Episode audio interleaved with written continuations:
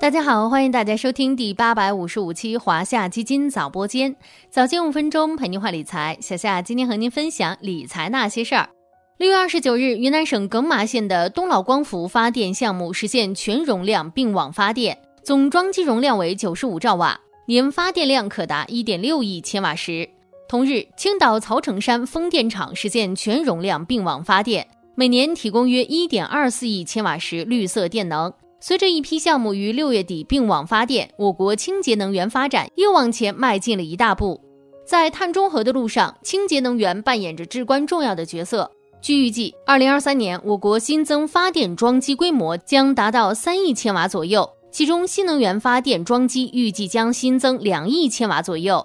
在清洁能源发电装机规模再创历史新高背后，隐藏着哪些投资机遇呢？今天就和小夏一起来看看吧。清洁能源又叫绿色能源，一般包括狭义和广义两种概念。狭义的清洁能源主要指的是水能、生物能、太阳能、风能、地热能、海洋能这类可再生能源，消耗以后可以恢复补充，很少产生污染。而广义的清洁能源还包括天然气、清洁煤和核能等这类能源，在生产消费过程中选用了对生态环境低污染或无污染的矿产资源。排放的污染物也很少，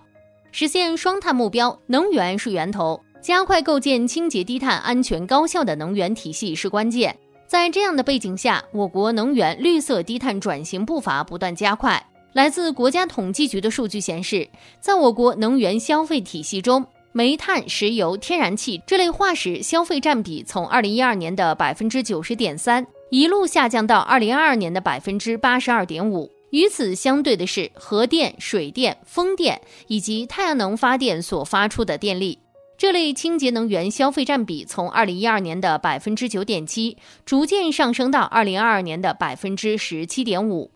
今年以来，清洁能源快步流星的发展，从数量上来看，上半年全国可再生能源新增装机一点零九亿千瓦，同比增长百分之九十八点三，占新增装机的百分之七十七。而全国可再生能源装机总量达到十三点二亿千瓦，同比增长百分之十八点二，历史性超过煤电，约占我国总装机的百分之四十八点八。细分领域也是亮点不断。太阳能方面，截至六月末，全国太阳能发电装机容量约四点七亿千瓦，同比增长百分之三十九点八。风电方面，风电装机容量约三点九亿千瓦，同比增长百分之十三点七。水电方面，今年水电装机容量四点一八亿千瓦，全国新增水电并网容量五百三十六万千瓦。还有生物质电，今年全国生物质发电累计装机以及生物质发电量同比分别增长百分之九点二、百分之十点一。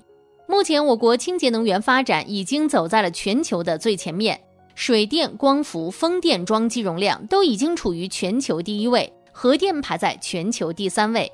往后看，我国清洁能源的发展趋势或许可以用潜力无限来形容。首先，从我国能源体系的发展规划来看，减少化石能源用量，大力发展非化石能源是发展目标。我国非化石能源占比预计在二零二五年将达到百分之二十，二零三零年达到百分之二十五，到二零六零年将达到百分之八十。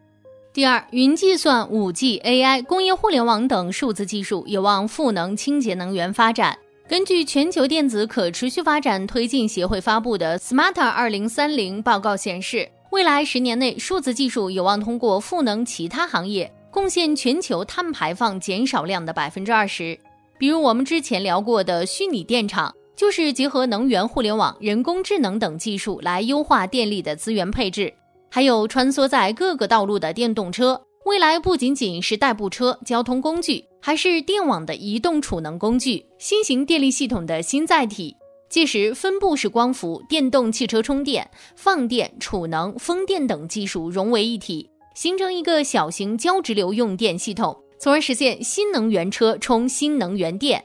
总之，清洁能源产业的创新和升级是未来大势所趋。感兴趣的小伙伴不妨关注小夏家的华夏清洁能源龙头混合发起式。A 类代码零幺八九幺八，C 类代码零幺八九幺九。这支基金将于今天即八月八日正式发行。华夏新能源旗手杨宇担纲管理，助力大家一键布局清洁能源新机遇。好了，今天的华夏基金早播间到这里就要结束了，感谢您的收听，我们下期再见。